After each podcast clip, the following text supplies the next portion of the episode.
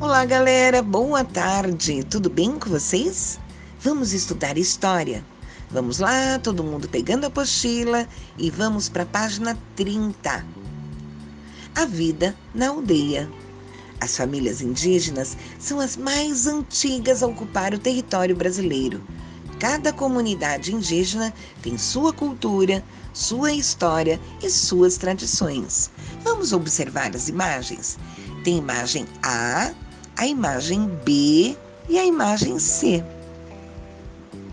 Agora, observando as três imagens, vamos refletir, não precisa responder por escrito.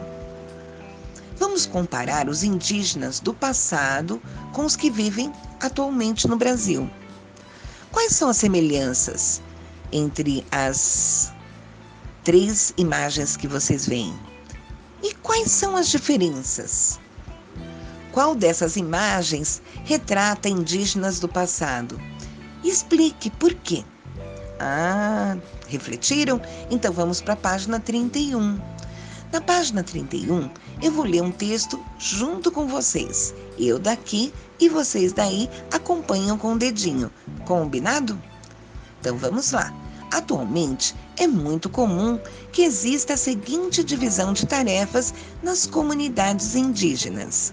Mulheres plantam, colhem, preparam os alimentos, cuidam das crianças, enquanto os homens caçam, cortam madeira e preparam o solo para o plantio.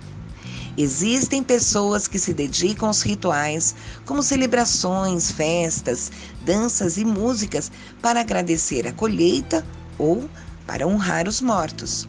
As crianças convivem com os adultos da comunidade e não apenas com os pais.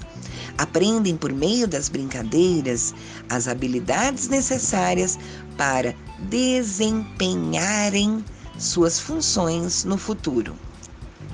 Mas, espera aí. Desempenharem o que é? Significa realizarem, executarem. Bom, vamos dar continuidade ao nosso texto. Diversas aldeias, a família é formada por todas as pessoas da aldeia. Todos os adultos são responsáveis pela educação das crianças. Para muitos indígenas, o uso de celular, internet e outras tecnologias pode ser uma maneira de preservar as culturas indígenas. Em várias aldeias, crianças e adolescentes estão fazendo filmes e documentários sobre a cultura do grupo a que pertencem. Outros estão criando jogos eletrônicos ou escrevendo em blogs. Já existem até mesmo youtubers e rappers indígenas. Que interessante! A gente pode pesquisar na internet e encontrar. Muito bom! Agora tem a ilustração de um índio que diz o seguinte: Você acha que o uso de tecnologias como celular e computador é importante para preservar as culturas indígenas?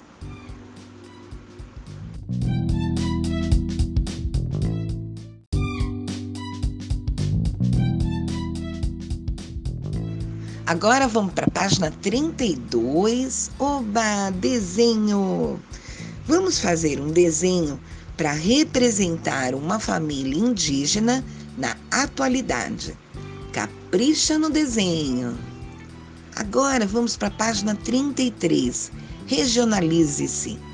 No Brasil, a maior parte da população indígena está concentrada nos estados da região norte do Brasil: Amazonas, Amapá, Pará, Rondônia, Tocantins, Roraima e Acre.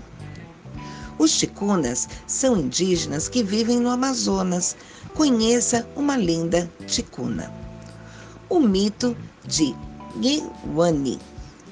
Na beira dos lagos e rios cresce uma árvore encantada.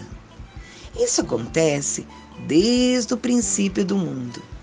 Depois da temporada de ventos e chuvas, brotam de seu tronco pequenos ovos que viram lagartas. As larvas se dirigem para as raízes da árvore e lá se transformam em milhares de peixes, pacus, traíras, piranhas, sardinhas, surubins, tucunarés, aruanãs, piaús e sarapós, que vão para as águas durante as enchentes. O Genauani existe para a natureza nunca acabar, para nunca faltar alimento.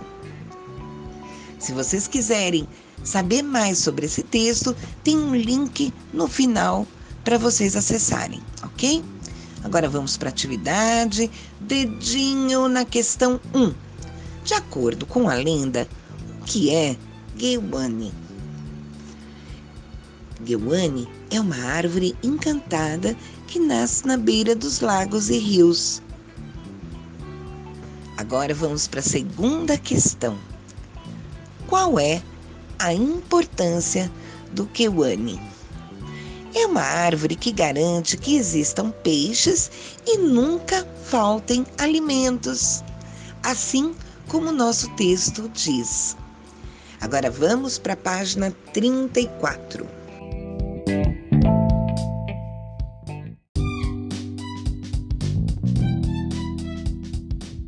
Agora, na questão 3, faça um desenho para representar a lenda que a gente acabou de ouvir. Que lindo! Capricha também nesse desenho. Galera, por hoje é só. Muito obrigada e um beijo cheio de saudade para todo mundo.